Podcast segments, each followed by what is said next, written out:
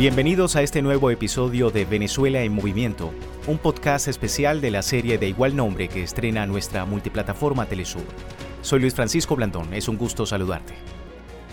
En esta ocasión nos vamos a las montañas del estado Miranda, al Jarillo, un pueblo que forma parte de los Altos Mirandinos.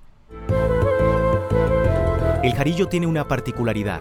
Fue fundado por alemanes que llegaron a Venezuela y se asentaron allí. Pero no es el único. Cerca de acá también está la colonia Tobar, igualmente fundada por alemanes y un poco más popular y conocida.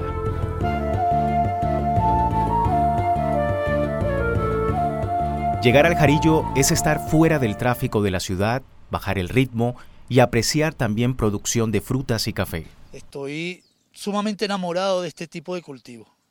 El café venezolano es tan increíble que todos los días se encuentra algo distinto, un nuevo sabor, nueva textura, nuevo cuerpo, la dulzura.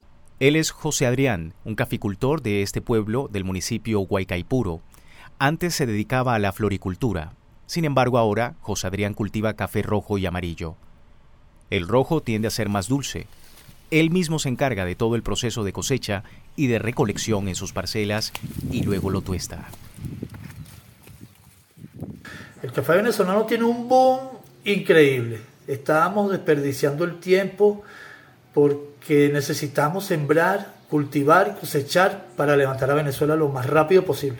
Pero este no es un café cualquiera.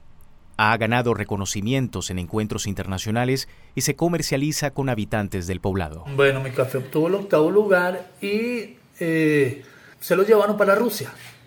Nuestra amiga Polina, porque van a enseñar a unos muchachos a los mejores tonos de cata de café. De ahí se van para el torneo mundial de cata de café que es en Australia.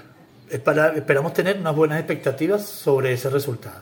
Pero en esta comunidad no solo se cultiva el café. Otros venezolanos del Jarillo han querido sacar de estas tierras con un clima promedio de 18 grados Celsius frutas como duraznos, fresas, tomates y hortalizas. Mis abuelos eran agricultores, mis padres agricultores y bueno, por herencia. La finca es familiar, mi esposa y mi hija me ayudan, pero además contamos con, con ocho personas más que nos colaboran en las labores de, de, cultivo. Mario da Costa es ingeniero agrónomo y es dueño de la finca Nazaret que tiene 30 años. Tiene invernaderos donde controla mejor el clima y sistemas de riego, pero uno de sus vegetales estrellas es el brócoli romanesco, que si no sabes lo que es te lo explico.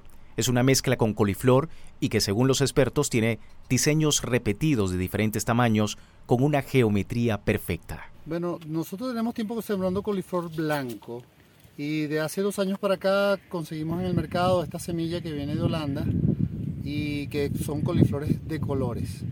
Estamos sembrando el coliflor morado que es lavender y el coliflor verde que es tipo romanesco. Las experiencias de Mario y José Adrián se parecen a las de otros productores que han decidido emprender desde esta tierra y cuando les preguntas si se irían, pueden responder como José Adrián. Yo de Venezuela no me voy ni que me lleven amarrado. Hasta aquí esta segunda entrega del podcast especial Venezuela en Movimiento. Si quieres conocer más de Mario y José Adrián, te invito a seguir la serie en todas nuestras plataformas, especialmente en www.telesurtv.net. Recuerda que puedes compartirnos tu historia de vida si crees que en estos años has contribuido a que Venezuela continúe en movimiento. Soy Luis Francisco Blandón, gracias por escuchar.